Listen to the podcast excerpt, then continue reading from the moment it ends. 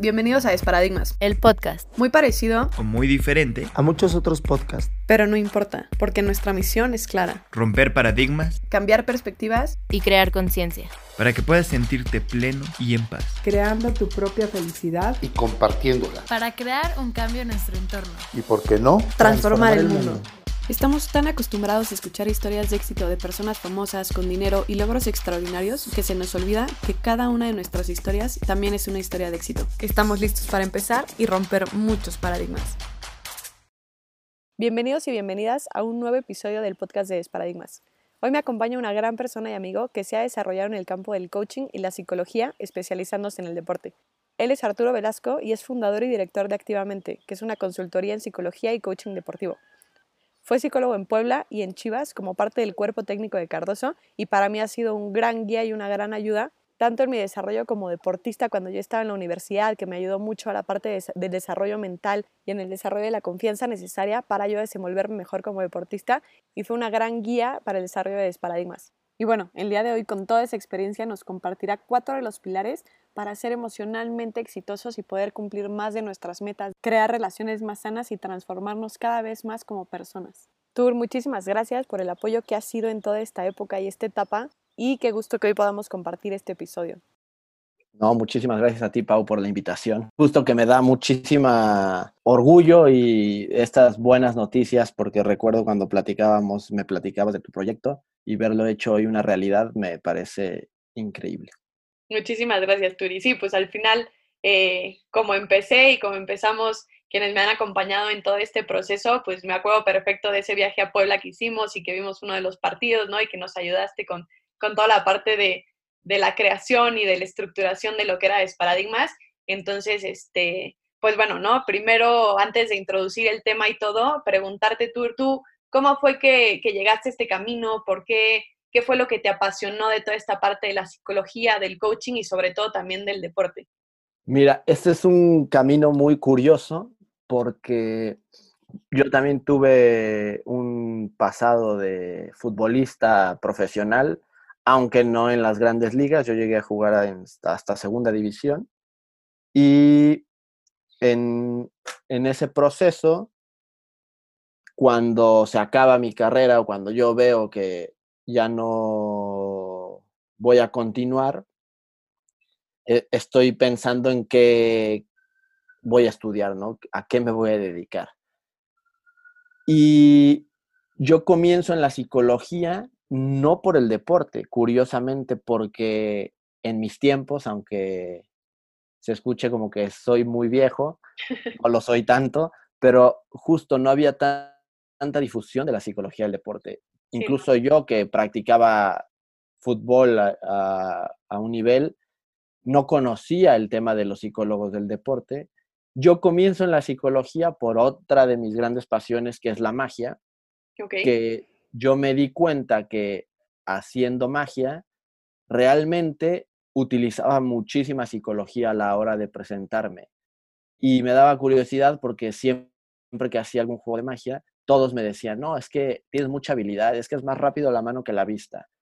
Y ahí es donde yo me empiezo a descubrir que la realidad no es que fuera más rápida la mano que la vista, sino que era más rápida mi presentación que su procesamiento cerebral, ¿no? Entonces ahí es donde fui descubriendo que lo que hay detrás de la magia, mucho más allá de las técnicas, de los secretos, de toda esta parte que es también muy bonita de la magia, hay principios que se utilizan de la psicología y es como yo me, me, me intereso por estudiar psicología primeramente, por los procesos psicológicos, por toda esta parte de atención, de concentración, cómo comunicar mejor. Y ahí es donde empiezo a incursionar en el tema de la psicología.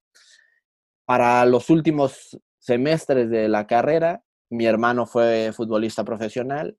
Recuerdo, ya cuando te empieza a caer el 20 de que ya vas a salir y qué vas a, a qué te vas a dedicar, recuerdo que mi hermano me había comentado que durante su, su carrera él conoció a una psicóloga del deporte que le ayudó muchísimo, que también estoy súper agradecido y ella es la psicóloga Karen Anaid Solís, Entonces le pido a mi hermano su contacto, la contacto directamente por Facebook, gracias a la tecnología, y curiosamente me dice, ¿sabes qué? La próxima semana en México vamos a tener un congreso de psicología del deporte.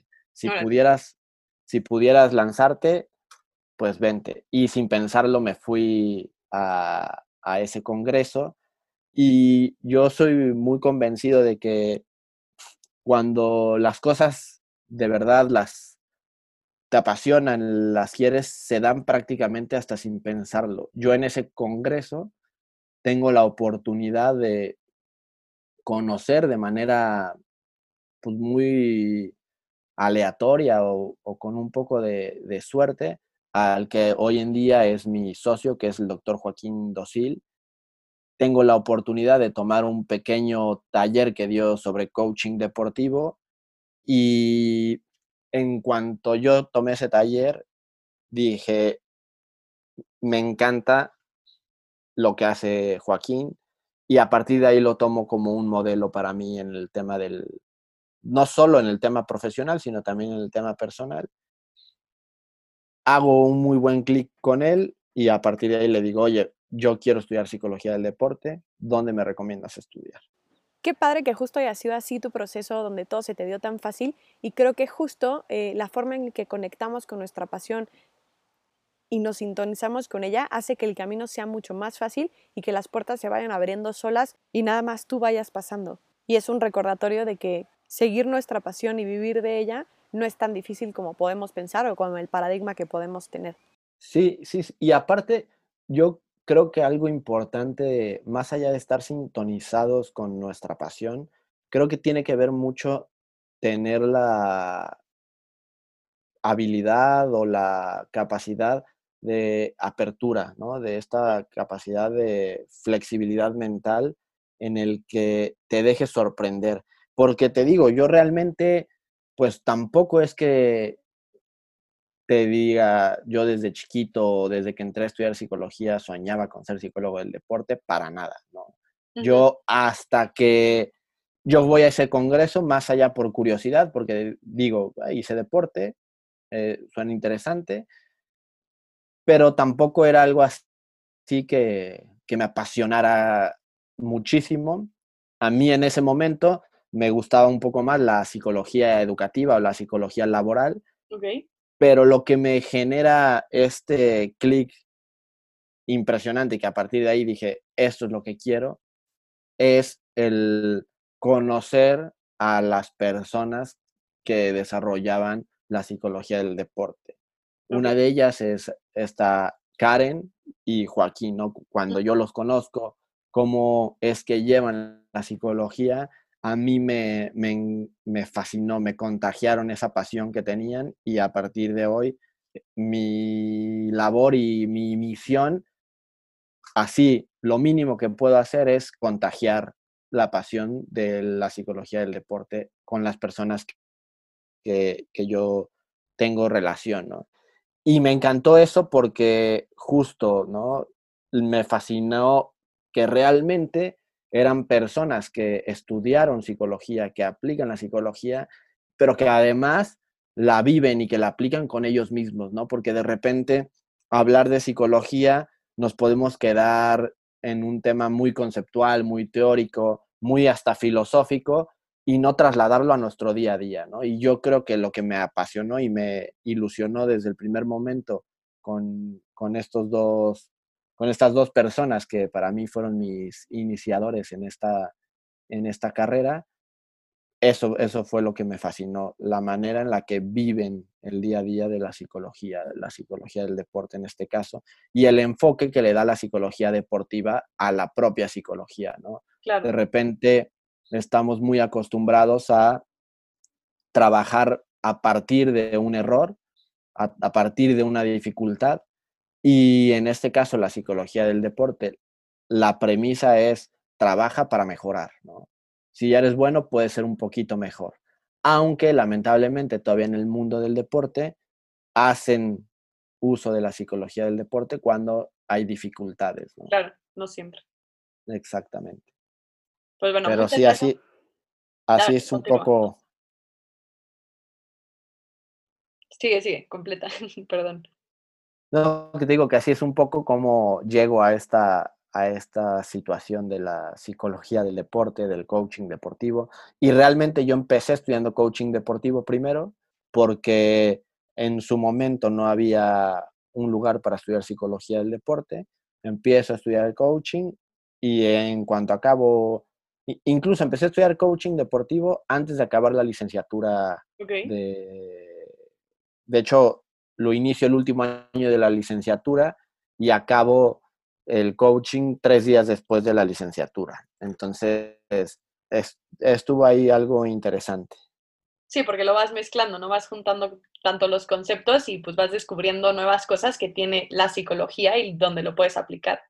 Sí, y, justo e, eso me ayudó mucho a descubrir en el, último año de, de la licenciatura que como de repente pecamos o queremos conocer mucho acerca de, un tema, en este caso de la psicología, pero como si fuéramos coleccionistas de conocimientos, ¿no? Nada más para tenerlos ahí guardados y muy poco para aplicarlos en el día a día. Entonces a mí esa parte de estudiar a la par me ayudó muchísimo la aplicación práctica de lo que estaba haciendo, ¿no? Sin duda, y respecto a tu pasión, creo que es algo que cada vez que lo platicas y lo compartes, lo transmites, y así como me lo has transmitido a mí, estoy segura que se lo has transmitido a muchas personas. Y con esa misma pasión, ahora me encantaría que nos compartieras y nos transmitieras cuáles son esos cuatro pilares para ser emocionalmente exitosos. Pues justo el tema de los pilares para ser emocionalmente exitoso surge de un trabajo que estoy realizando actualmente, que es justamente no estar con el alto rendimiento, que mi experiencia dentro del deporte había sido directamente más con alto rendimiento, específicamente con el fútbol, con algunos deportistas también, triatletas, nadadores, pero a un nivel de exigencia máxima. Y de pronto me encuentro trabajando con jóvenes, con niños, ¿no? Con niños que empiezan su trayecto deportivo. Y comparando y dándome cuenta de las personas del máximo nivel, cuáles son sus cualidades que los han llevado hasta ahí y además revisando la literatura, me doy cuenta que mucho más allá de las capacidades y las habilidades técnicas, talento, la realidad es que tienen un desarrollo mucho más grande en el nivel de gestión emocional y también en su mentalidad. Tienen una mentalidad muy diferente. Entonces, a partir de ahí, yo empiezo a investigar y a estudiar y me encontré con algunas situaciones que en este caso es un, libro que se los recomiendo mucho, que es de Carol Dweck, que habla de la mentalidad del éxito o la actitud del éxito. Y es ahí donde descubro que es verdad que hay personas que tienen un mindset, como se le dice o como le menciona Carol, que los lleva hacia el éxito y que está acompañado de una gestión emocional importante. Entonces ahí es donde yo descubro que o hago ese clic, ese match en el que la mentalidad de éxito va muy relacionada con la inteligencia emocional, con la gestión emocional. Y a partir de ahí hago una pequeña investigación en el que hablar de inteligencia emocional es un tema muy grande, muy que podríamos echarnos igual una conversación entera o hasta varias, pero yo detecto que hay cuatro habilidades que son básicas y que actualmente las estamos perdiendo y que actualmente las estamos perdiendo por nuestro día a día, ¿no? Por la vida como ha cambiado. El primer pilar, desde mi perspectiva, es la autoconciencia, el segundo es el autocontrol, el tercero es el autoconcepto y el cuarto es la autoconfianza. ¿Y todas estas las defines como habilidades emocionales? Más que como habilidades emocionales, las defino como habilidades personales que te van a permitir después tener habilidades emocionales, después tener una mentalidad de éxito, después tener una fortaleza mental. ¿Por qué?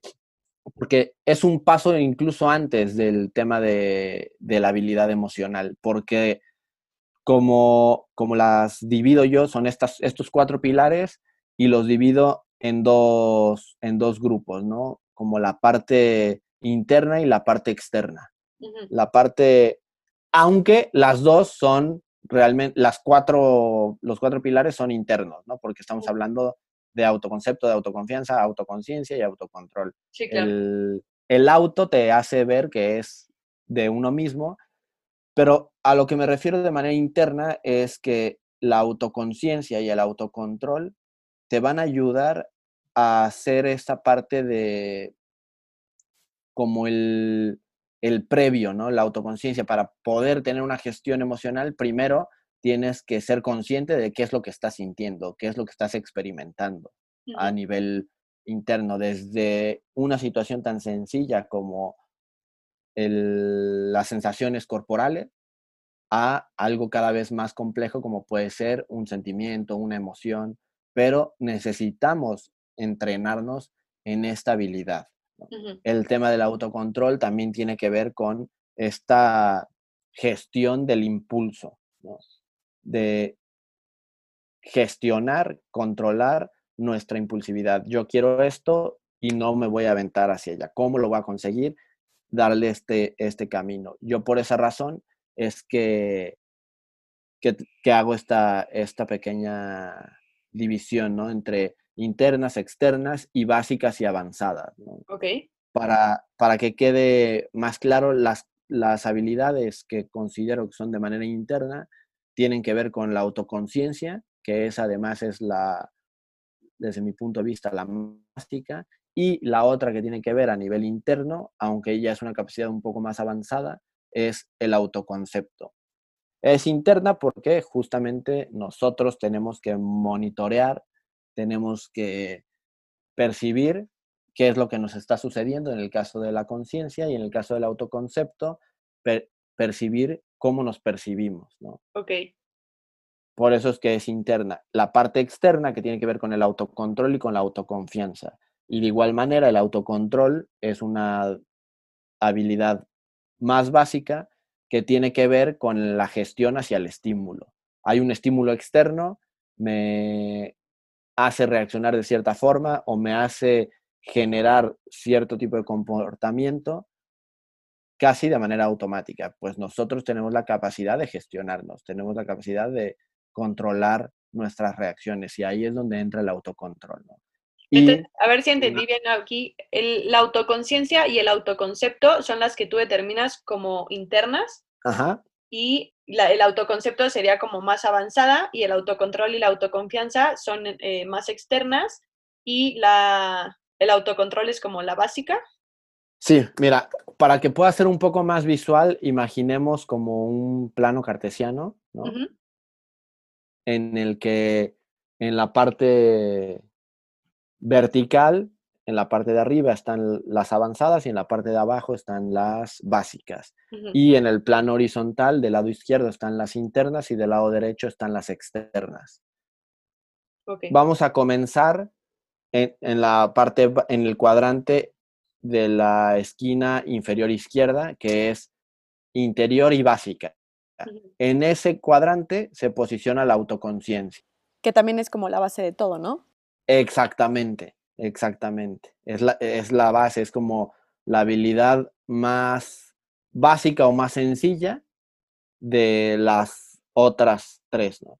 Después nos movemos al cuadrante inferior derecho, que tiene que ver con la básica externa, que es el autocontrol. Nos subimos después al superior izquierdo, que tiene que ver con el cuadrante interno y avanzado, que ya es el autoconcepto. Y por último, el cuadrante de la derecha superior, que es el externo avanzado, que tiene que ver con la autoconfianza. Ok, va, sí, mucho más claro.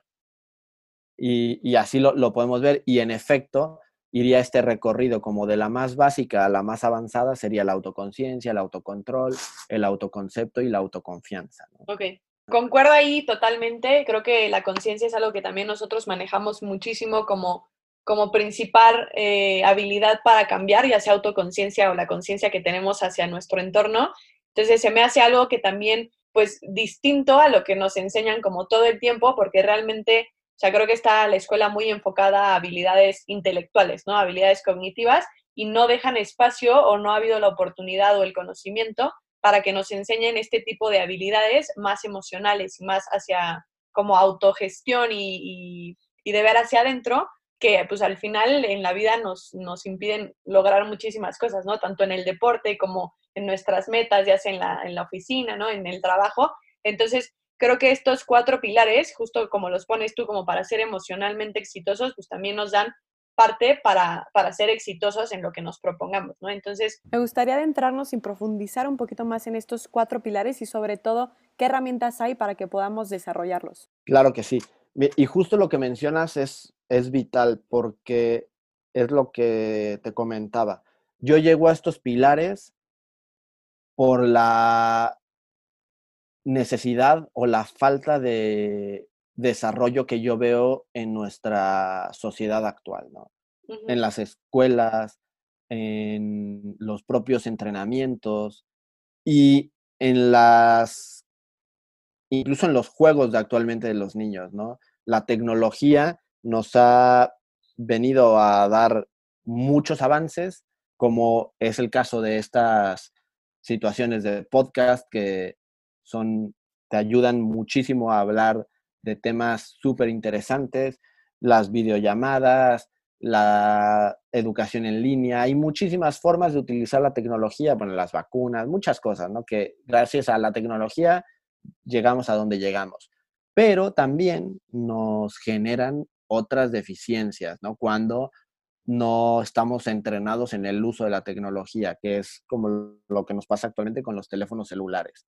Entonces, ¿qué es lo que me doy cuenta? Que justo lo que tú decías, las habilidades de autoconciencia, de autocontrol, de autoconcepto y autoconfianza cada vez se trabajan menos, cada vez nuestra sociedad nos las bombardea mucho más eso hace que nuestro desarrollo en estas habilidades se vea perjudicada, ¿no? Entonces, lo que comenzamos a hacer es detectar cómo podemos trabajarlas, cómo podemos defendernos de, nuestro entorno y convertir nuestro entorno en una sesión de entrenamiento en estos cuatro pilares, ¿no? Y, es, y es muy sencillo de entrada, cómo cómo podemos eh, trabajar la autoconciencia, que es una de las capacidades, desde mi punto de vista, más básicas, dependiendo de las edades que tengamos, dependiendo de la situación. Pero si, por ejemplo, tenemos a, nuestros hijos pequeños, a nuestros alumnos más, más pequeñitos, de entrada, con, con los juegos que se han hecho desde hace mucho, que entiendan dónde están sus ojos, su, nariz, su boca, sus rodillas, sus pies, ¿no? todos estos juegos muy básicos que son para los niños pequeños y posteriormente aumentándoles la dificultad, ¿no? Explicándoles, por ejemplo, el tema de que cuando vas a decir ojos, no se toquen los ojos y no se toquen las orejas. Y cuando dices orejas, que se toquen los ojos. Ahí tú, además de estar trabajando el tema de la autoconciencia, les empiezas a, meter un pequeño trabajo de autocontrol, porque el impulso natural cuando dices ojos es tocarte los ojos. Entonces ellos tienen que hacer el cambio inmediatamente para tocarse las orejas. ¿no? Eso es en el caso de, niños muy pequeños. Con, personas mm, cada vez más grandes, pues primero es el reconocimiento de qué estamos sintiendo, cómo nos estamos sintiendo. Y eso que parece un ejercicio muy sencillo o sin mucha sin mucho trabajo, como sin un objetivo muy específico, nos ayuda brutalmente a tomar conciencia de cómo estamos en estos momentos, de qué estamos sintiendo, de cómo nos estamos percibiendo. Y es el primer paso para una inteligencia emocional fuerte, ¿no? Para ayudarnos a descubrir nuestras emociones, para ayudarnos a, gestionarlos, para ayudar a entender también las emociones de los demás, ¿no? Nosotros... Claro, porque aunque dices que suena sencillo, realmente, o sea, nosotros como que experimentamos sentimientos, pero nunca los definimos y por eso no somos capaces ni de usarlos a nuestro favor o de transformarlos en algo que, que nos ayude, ¿no? Como que siempre nos bloqueamos y es como, ay, siento algo raro, pero mejor no pensar en eso. Y realmente ese es también parte de como de la, de la conciencia. Si bien como decías, para los niños es tal vez como más físico y más de dónde están mi, mi cuerpo y mi, o sea, mis diferentes partes, eh, pues ahora ya más grandes y todo, la, la autoconciencia va más un poco hacia adentro, hacia lo que estoy sintiendo, hacia lo que estoy pensando también, ¿no? Creo que es importante, aparte de justo ser consciente de nuestros pensamientos. Claro, y que incluso podemos hacer un ejercicio tan básico como con los niños, ¿no? Con las emociones, es, ok, cuando estoy enojado, ¿dónde lo siento?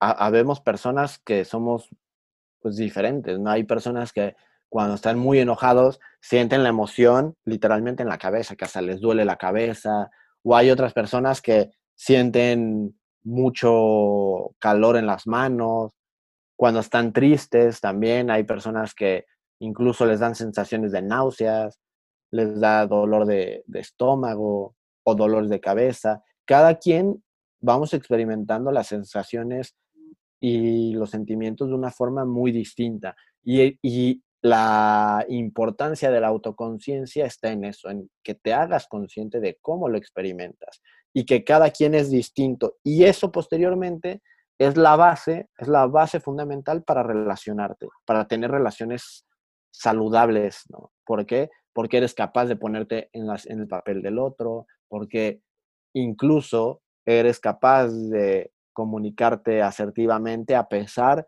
de las emociones en las que estés pasando, o eres capaz de gestionar si tú estás triste y vas a dar una clase, pues no llegar con esa tristeza y contagiarle a todos. No quiere decir que no puedas estar triste, pero tienes que tener la capacidad de ponerle una pequeña pausa, hacer un, pequeño cambio de, de emoción para que tú llegues y des tu clase de una manera pues más óptima.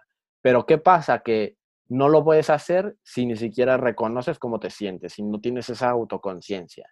Claro, y Entonces, también de de repente, saber cómo reaccionas, ¿no? O sea, justo de toda esta parte, ah, bueno, me siento así, ¿cómo reaccionas? Y ahorita justo me está haciendo como clic de que de ahí viene el autocontrol. O sea, de yo tomar conciencia de cómo me siento y cómo normalmente reacciono, soy capaz de darme una pausa y ahí viene el autocontrol que también eh, entramos en eso. claro, completamente, porque si no tienes autoconciencia, tú reaccionas simplemente. ¡pac! Sí, Y cuando te das cuenta, ya hiciste. ¿Y qué pasa? Que es lo que a la mayoría de las personas nos pasa cuando queremos trabajar con el autocontrol, ¿no?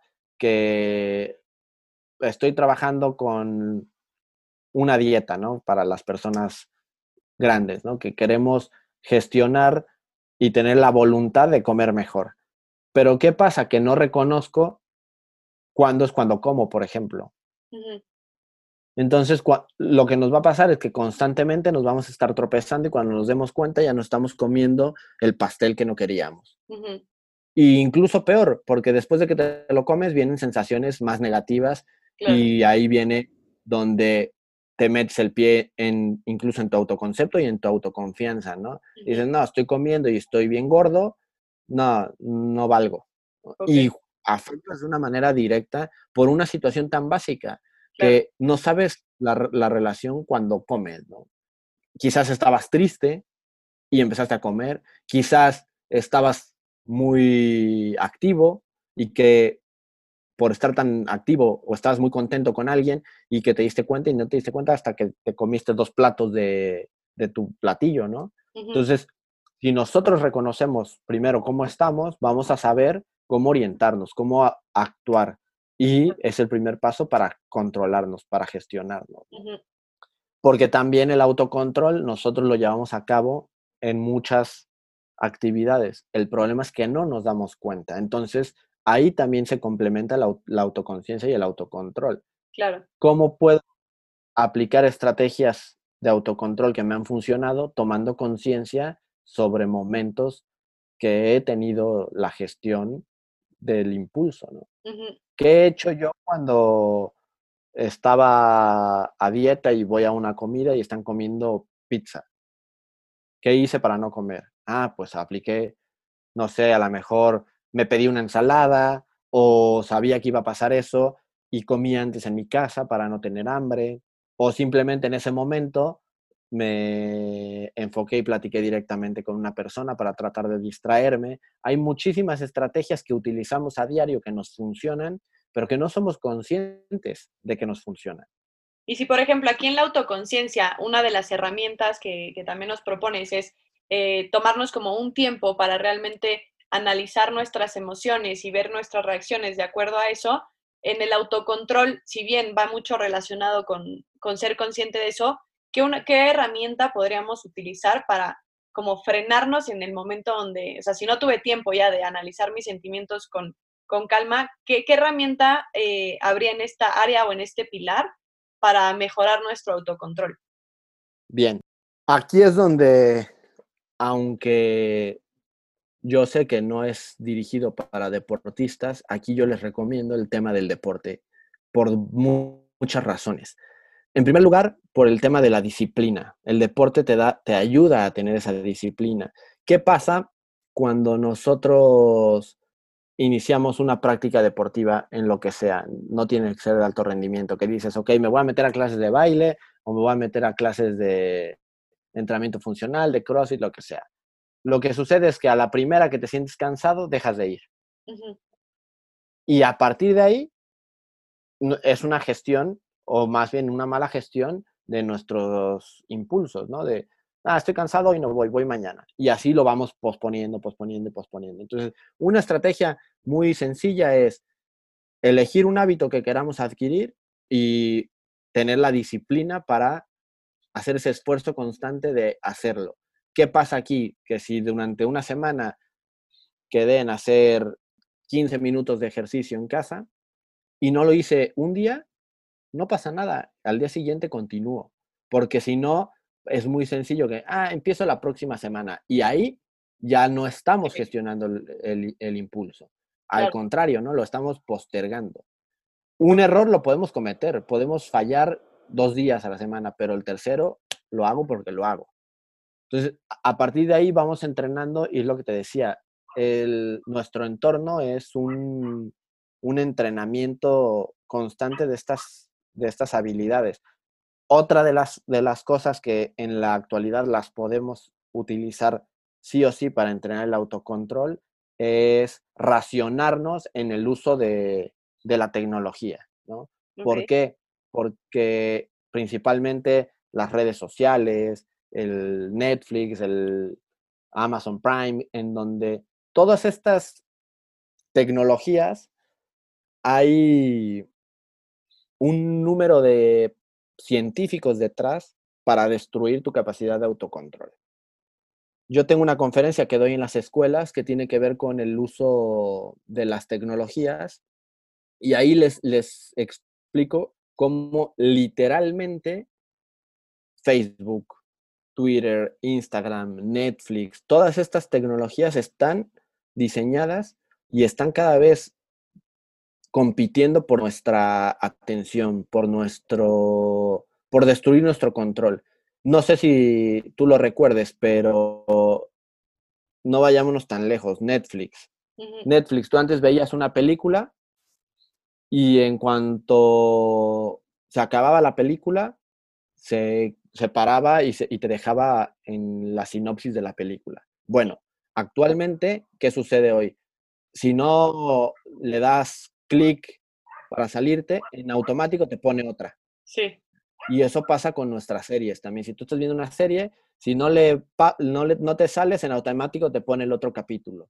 Que ellos saben que es una manera de destruir nuestra capacidad de controlarnos. Claro. ¿Por qué? Porque antes, que antes esto no, no pasaba, porque tú querías ver una serie y en primer lugar había comerciales. Una, eso es una señal de parada que te podía, te permitía hacer otra cosa. En cuanto acababa el, capítulo, tenías que esperar una semana para que siguieras al siguiente capítulo. Son señales de parada. Igualmente, cuando tú querías ver una noticia o enterarte de algo, pues tenías que ir al periódico y, y el inicio de cada sección, llámese social, deportes, son señales de parada. Y aquí Facebook, Twitter, Instagram, tienes No te dejan. noticias infinitas. Tú puedes bajar y bajar y bajar y bajar y bajar y bajar y bajar y bajar y bajar y bajar y nunca vas a acabar. Entonces, esos son golpes directos hacia nuestro autocontrol. ¿Cómo los podemos trabajar? Racionando literalmente, temporizador en mano, voy a ver Facebook 20 minutos. Y el reto está que cuando suenen los 20 minutos realmente lo dejes. Porque, porque si no, ¿qué pasa? Estás tan enganchado que apagas el temporizador y en ese momento no pudiste trabajar con el autocontrol y te dejaste llevar. Claro, es como cuando te despiertas y empiezas a atrasar cinco minutos y cinco minutos más la alarma. Exacto. Esa es otra forma, ¿no? Que conozco a muchas personas que saben que tienen que levantarse a las 7 y bueno, su alarma desde las 6 y cuarto, porque les gusta estos 5 minutos extra, 5 minutos Sí. extra, pues hay que irnos reduciendo esos 5 minutos extra para que al momento en el que tenemos que pararnos, nos paremos. Sí, Es una cuestión de, de voluntad, de control. Otra forma que también les recomiendo y es un poco militar, pero funciona. Yo llevo un tiempo practicándola. Bueno, la realidad es que no tanto. ah, lo empecé a practicar ahora en la época de calor, que lo recordé, pero quiero mantenerlo así, que es bañarte, ducharte con agua fría. Sí. Eso es un trabajo muy, muy, muy fuerte para nuestro autocontrol, para nuestra voluntad, para nuestro carácter. Y además nos da otros beneficios, ¿no? Que, que tienen que ver con, con beneficios más médicos que no tienen tanto que ver Sí. con la psicología, pero que también son buenos, ¿no? Muy, muy buenos. Sí, pero incluso dicen que si te bañas con agua fría, o sea, si estás estudiando algo y te bañas con agua fría, te- como que te, te, te retiene el conocimiento, ¿no? Por el shock que, que te puede causar. Entonces, o sea, como a nivel psicológico también tiene otras eh, funcionalidades, pero claro que, que aplica muchísimo para la parte del control, ¿no? Toda esta parte de crear hábitos, de, no sé, lo que hablábamos de, del despertador, eh, bañarte con agua fría, pues al final son cosas que muy inconscientemente, pero también que tú las tienes que manejar en el momento, pues van desarrollando esta parte del, del control y qué interesante porque realmente sí no lo había visto así, con todo lo que dices de, de las redes sociales, es algo impresionante, ¿no? Que hasta a mí me ha pasado que sigues y sigues y sigues y, y hasta te cansas, pero no tienes ese control o el autocontrol y sigues hasta que ya no puedes más. Exacto. Y, y es que aquí lo que a mí me alarma y me, me preocupa un poco, imagínate, si eso pasa con personas completamente adultas que estamos formados en estas habilidades, ¿qué pasa con nuestros niños? ¿Qué pasa con Claro. nuestros jóvenes que apenas están formando estas capacidades, estas habilidades? Pues es bien complicado, ¿no? Yo te, te comento una anécdota que me pasó cuando di la conferencia de, del uso inteligente de los medios de comunicación, de las tecnologías. Una mamá al final confiesa y dice, es que eso que dices, todo lo que dijiste en la conferencia, me pasó. Me pasó y a tal grado que dejé de ir a unas vacaciones por quedarme a jugar un, un juego que era, el, no me acuerdo, el de uno de como una granja que se jugaba en Facebook. Imagínate, una señora con sus tres hijos dejó de ir a unas vacaciones familiares por quedarse a jugar. Parece broma, pero sucede. Y sucede aquí, ¿eh? O sea, Sí, claro. seguramente a una persona de las que conocemos le ha sucedido algo similar. ¿Por Sí. qué? Porque es un problema de la actualidad. Cuando yo preparé esta conferencia, que fue hace tres, cuatro años, yo decía, no, como buen psicólogo del deporte, dije, voy a dar una conferencia positiva hacia, hacia lo- las redes sociales, hacia la tecnología, de que es una gran herramienta. Yo doy clases en línea y es una forma de formar súper buena, que no sé qué. Conforme me metí a investigar, dije, es que no, yo sí tengo que generar una situación de alarma porque es la única forma en la que nos lo vamos a tomar en serio y comenzar a entrenarnos, ¿no? al final es cierto que son grandes herramientas porque además nos permiten entrenar estas habilidades. Son grandes momentos para entrenar autoconciencia, autocontrol, autoconcepto y autoconfianza. Claro. El tema de las redes sociales con el autoconcepto y la autoconfianza también es brutal, ¿no? Durísimo. Yo te digo que ahora trabajo en, en el Centro Creativo Concordia, donde trabajamos con hasta 16, 17 años, y ahí te das cuenta, y bueno, no solo ahí, en otras escuelas también, que se valoran físicamente, o sea, tienen un autoconcepto en función de los likes que tienen sus fotos. Entonces, imagínate el problema en el que estamos. No, y de la comparación también, ¿no? Que afecta muchísimo la confianza y también el concepto. O sea, si yo veo eh, todos los que sigo, pues suben, no sé, cuerpos esculturales y cosas que luego ni siquiera son reales, eh, y yo quiero ser así, pues mi autoconcepto y autoconfianza van a estar hasta abajo. Completamente. Y es que es algo súper, súper curioso. Y eso que, que dices de la comparación social también nos viene a afectar el, el entorno, como te decía. Y ahora te voy a poner otra anécdota que me pasó. En uno de los clubes que trabajé, necesitábamos o queríamos dar un, un énfasis en el tema de, de confianza del equipo y de motivación del equipo para salir con todo, ¿no? Y en las reuniones que tenemos con, de trabajo con el cuerpo técnico, hay una persona que me recomienda un video y me dice, no es que hay que pasarles este video. Entonces digo, a ver, perfecto, vamos a verlo. Lo vemos todos como, como ponemos el video. Y sí, es un video que emotivo a mil, lo ves y te quieres comer el mundo y lo que tú quieras. Pero ¿qué pasa después? Lo está dando un, es un comunicador joven, era más joven que la mayoría del cuerpo técnico, y te empieza a comunicar, a comunicar, te emociona tanto y dices, wow, no, este, este hombre es casi, casi es un dios. Todo lo que dice es cierto, ta, ta, ta. Pero después yo les pregunté, ok, perfecto, ¿cómo se sintieron? No, bien. Ahora, al siguiente día les pregunto, oye, ¿qué te pareció el video que vimos ayer? ¿Te gustó?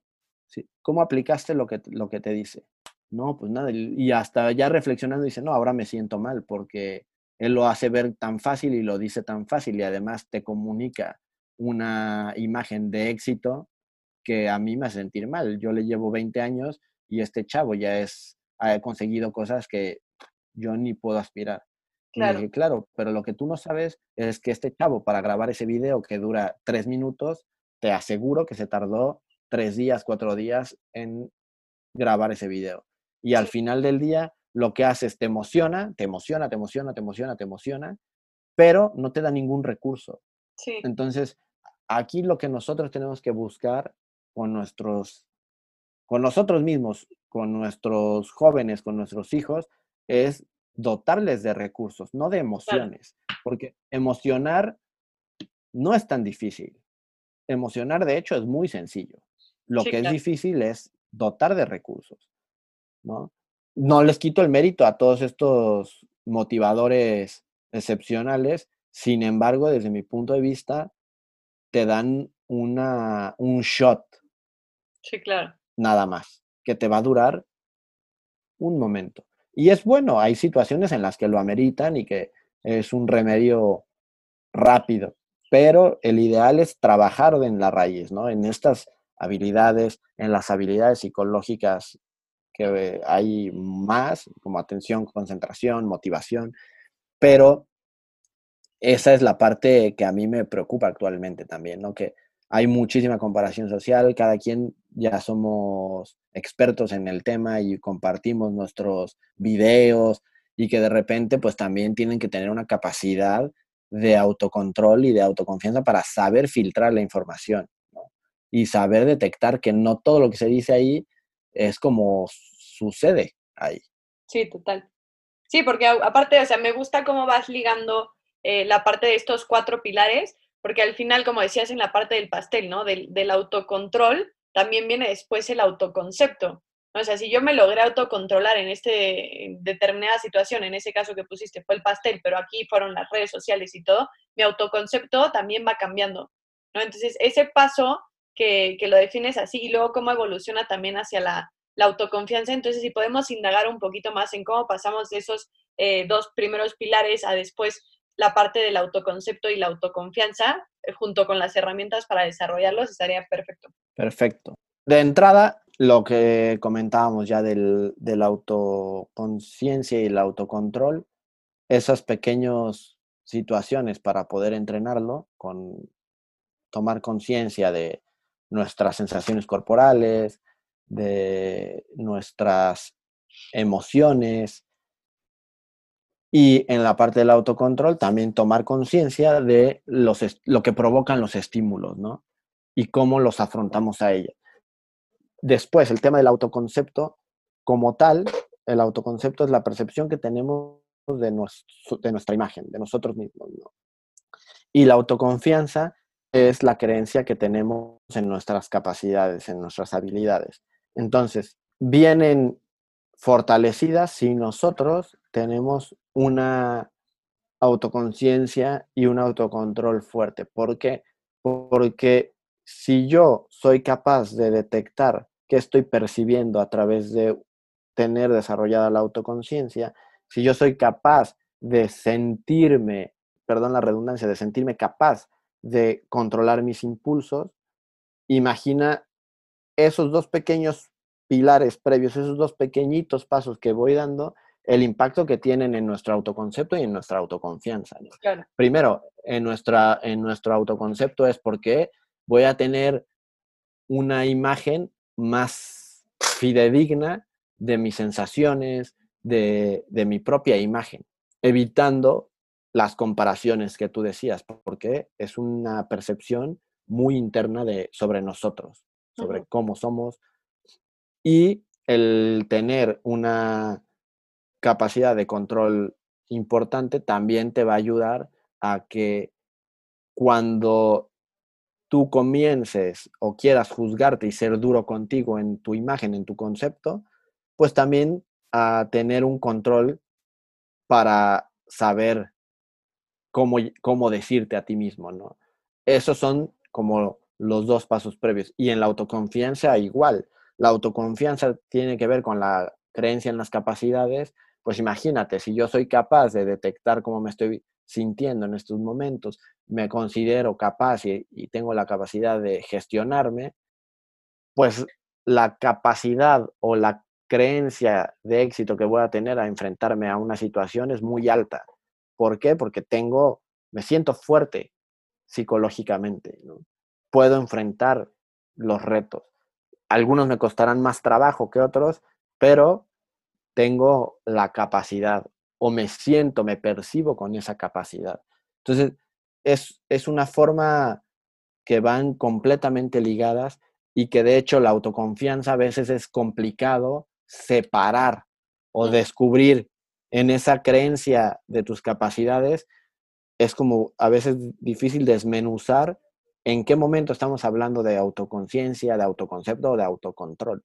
Simplemente ahora, y te lo, te, lo había comentado, yo doy clases de manera en línea.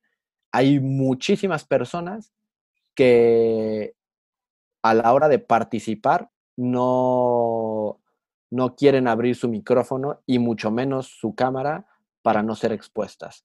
Prefieren escribirlo, porque el nivel de confianza o el nivel de autoconcepto es muy bajo porque se comparan, porque a lo mejor dicen, no, es que yo no tengo una buena voz o yo no me veo tan bien como tal compañero y empiezan a más bien no controlan el, impulso de esos pensamientos que te están desfavoreciendo completamente, cuando quizás tu aportación hubiera sido mucho más valiosa si lo haces con, con la cámara y con el micrófono abierto. Claro, que es algo que nos pasa como muy constantemente, o sea, en todo, ¿no? O sea, cuando queremos participar en cualquier clase o cuando nos queremos aventar a, no sé, abrir un nuevo negocio, que si nuestro concepto de nosotros es como, no, pues yo no puedo porque yo ni siquiera tengo dinero, pero tampoco tengo la capacidad. Entonces, en nuestra mente es toda esta parte de no soy suficiente y entonces, por lo tanto, no puedes tener esa autoconfianza. Pues realmente tal cual, como que mucha gente se va directo a, a querer desarrollar cierta autoconfianza para lograr diferentes cosas que tiene en mente, pero yo creo que justo como tú lo pones es, pues tienes que trabajar primero con el concepto que tienes de ti, porque de ahí va a salir como toda esta confianza, ¿no? Completamente. Y justo trabajar en el autoconcepto de una manera equilibrada. ¿Por qué? Porque de repente nosotros tenemos un concepto de nosotros muy bueno, pero en un pequeño sector o en una pequeña área de nuestra vida, como puede ser eh, un autoconcepto físicamente, ¿no? Porque hago ejercicio y me mantengo bien, me siento con una imagen muy buena. Pero justamente con el tema de hablar, ¿no? Por ejemplo, ahora cuando nosotros mandamos mensajes de voz y todo eso, antes no estábamos o tan acostumbrados a escuchar nuestra voz grabada. Y es de manera natural que escuches, te escuches raro, ¿no? Porque nosotros estamos acostumbrados a escuchar nuestra voz como de manera interna, no como se escucha. La escuchamos por la resonancia. Entonces, hay personas que dicen, no, yo prefiero eh, exponerlo en chat porque sí tengo buena imagen, pero no tengo buena voz. Y es una cosa tan, porque están siendo juzgados de una manera diferente. O porque no se han percibido adecuadamente, ¿no? No son capaces de que es algo completamente normal que a la mayoría de las personas le pasan por ese proceso, que cuando escuchan su voz dicen, ay, ese no soy yo. Claro, sí, totalmente. Entonces, aquí el trabajo también en estas áreas es ayudar a nuestros deportistas, a nuestros hijos, a nosotros mismos, a hacer la transferencia de nuestras capacidades. ¿no? Yo soy muy capaz para cocinar. Bueno, pues, ¿qué de la cocina puedo transferir para mi trabajo, para mi persona. Y hay muchísimas cosas. Si eres bueno para cocinar, quizás tu mayor habilidad es la capacidad de seguir las instrucciones al pie de la letra. Que eso, por, por, sí solo, es un entrenamiento en el autocontrol, ¿no? Porque tenemos la tendencia, ah, dice 10 gramos, no, échale un puñito. Y eso es un trabajo también de autocontrol. Entonces, Ahí te das cuenta y tienes un descubrimiento. Ah, mira, no soy tan malo, tengo esta capacidad. ¿Cómo la puedo trasladar a esta otra área? Entonces, ahí te digo, nuestro entorno es un entrenamiento mental constante. Ese se me hace un concepto muy práctico porque creo que muchas veces solo nos concentramos en cierta área de nuestra vida que hacemos bien, desdeñando las demás, ¿no? Y creo que justo desmenuzando, llegando al fondo de nuestros talentos, podemos encontrar las habilidades que nos hacen buenos para esos talentos o para esas funciones y trasladarlas a otro aspecto de nuestra vida, siendo la misma habilidad aplicada de una forma distinta en otro aspecto. Me gustó ese concepto ya que se me hizo muy útil para las personas que quieren empezar a cobrar conciencia de ciertas habilidades en algunas áreas de su vida para trasladarlos a otras que digan de repente no soy tan bueno, pero justo con esta habilidad que uso, no sé, en la cocina, puedo trasladarla a, algo que quiero usar en mi negocio o en mi vida personal, en mis relaciones, etc. Claro, claro. Y que además todo esto de lo que estamos hablando justo te ayuda a armarte de una mentalidad, de un mindset de éxito, de crecimiento, en el que te permite equivocarte, en el que te permite no ser el mejor, en el que te permite esforzarte para llegar al nivel que, buscas, ¿no? Porque de repente tenemos muchísima referencia hacia la comparación, como lo comentábamos, y que eso nos limita, ¿no? Nos limita muchísimo. Y es ahí donde yo conecto esta parte emocional con los pilares para la construcción de tu mentalidad, tu actitud de éxito. ¿no? Y aquí me gustaría compartirte una frase que a mí me fascina de Benjamin Barber que dice, yo no divido el mundo entre débiles y fuertes, ni entre éxitos y fracasos. Yo divido, yo divido el mundo entre los que aprenden y los que no. Y para mí es el resumen de, de una mentalidad de éxito y de unas habilidades emocionales importantes, ¿no? Porque evidentemente nosotros en algún punto somos fuertes, en, algún, en alguna, en otra actividad somos débiles y lo que yo les digo a la mayoría es que nos acostumbremos y que el fracaso tiene que ser normal para nosotros porque vamos a fracasar más de lo que vamos a tener éxito, pero eso significa que vamos a aprender más también. Sí, total. Entonces, es, es ahí una, una forma de, de tener la apertura que te decía también al, comienzo para encontrar las oportunidades, encontrar la forma de entrenarte a ti mismo, de mejorarte a ti mismo para llegar a el camino que, que tú buscas, ¿no? Sí, claro.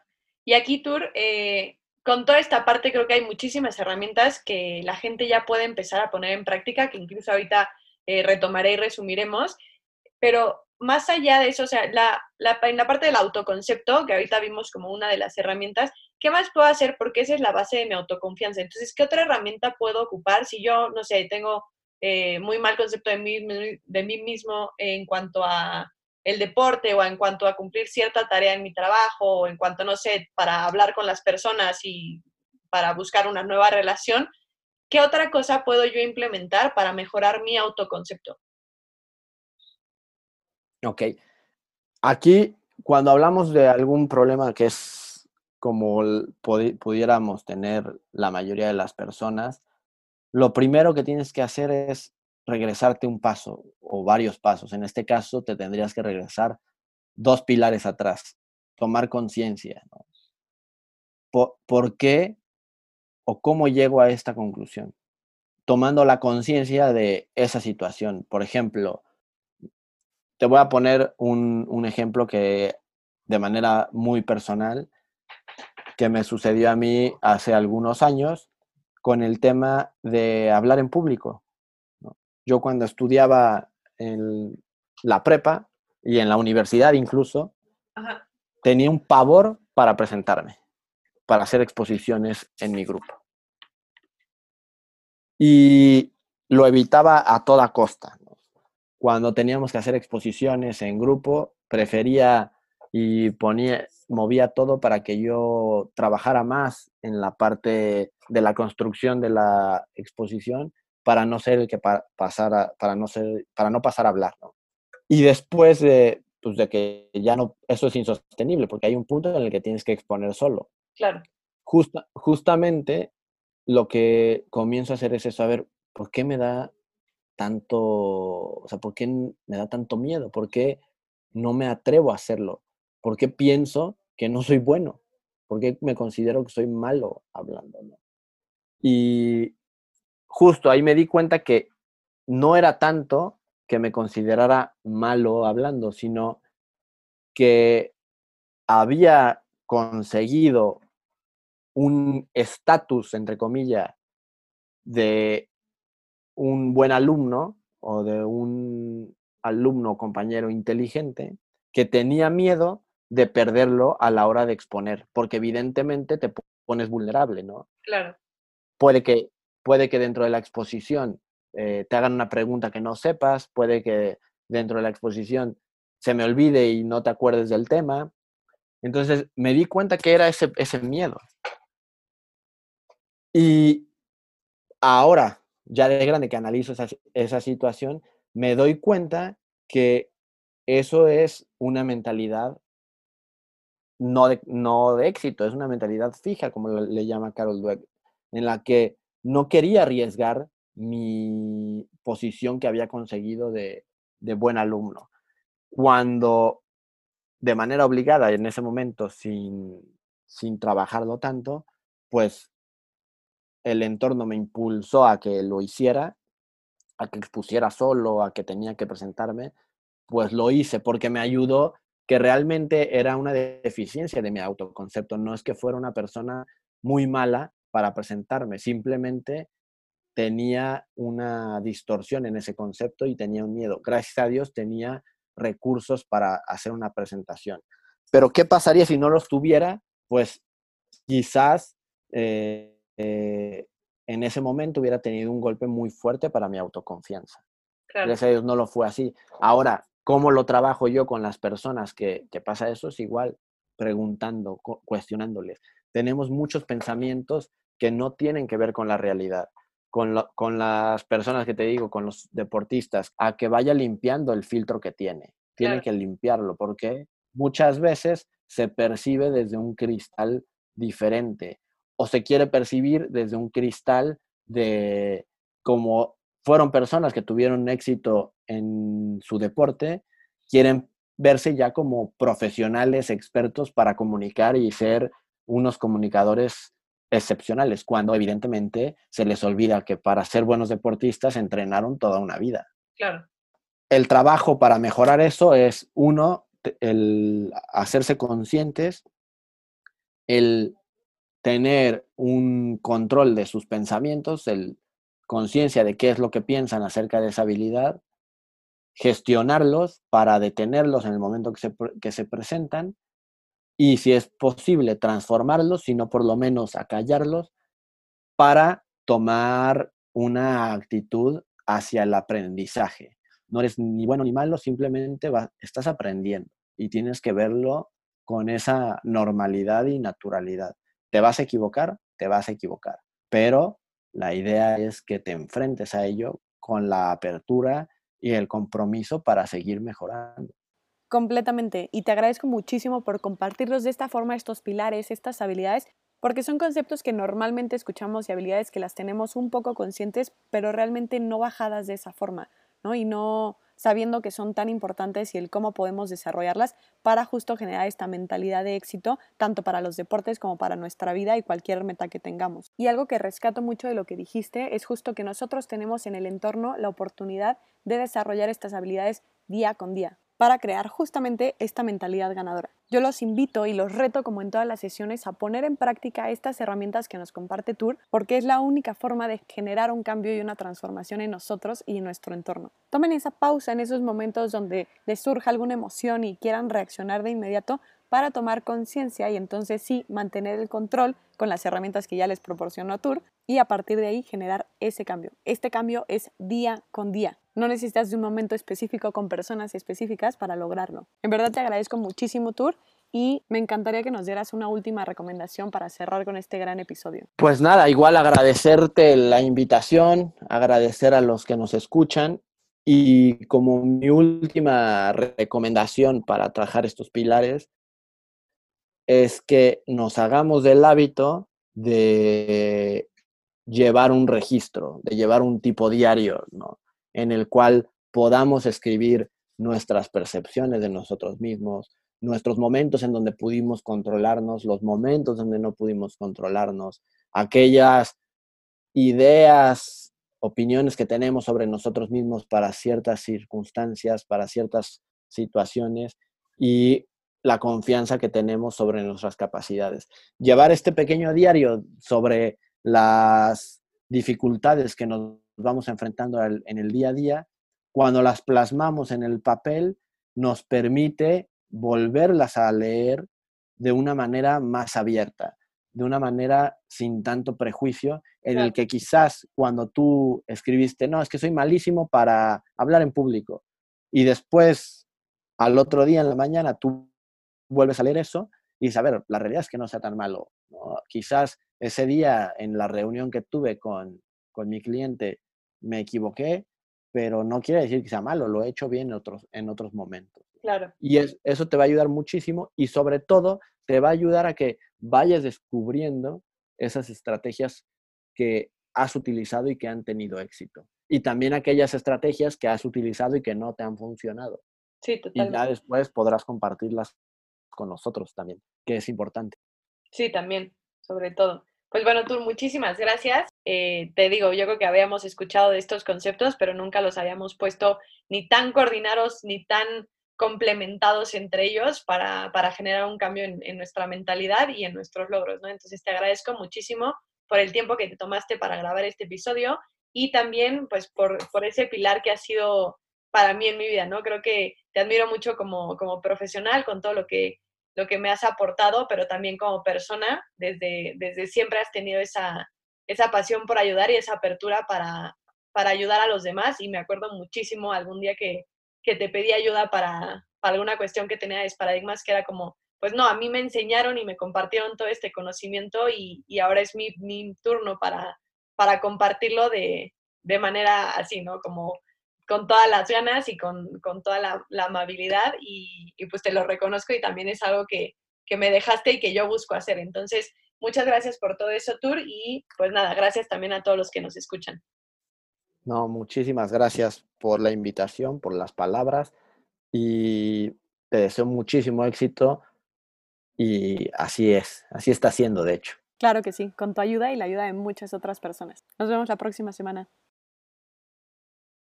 Muchas gracias por acompañarnos y escucharnos en un episodio más de Desparadigmas el podcast. Queremos invitarlos a seguirnos en redes como Desparadigmas, ya sea en Instagram, Facebook, LinkedIn o nuestra página de internet, donde podrán encontrar mucho más contenido acerca de estos temas y más herramientas de cómo poder crear más felicidad para nosotros y para los demás. Espero que les haya gustado.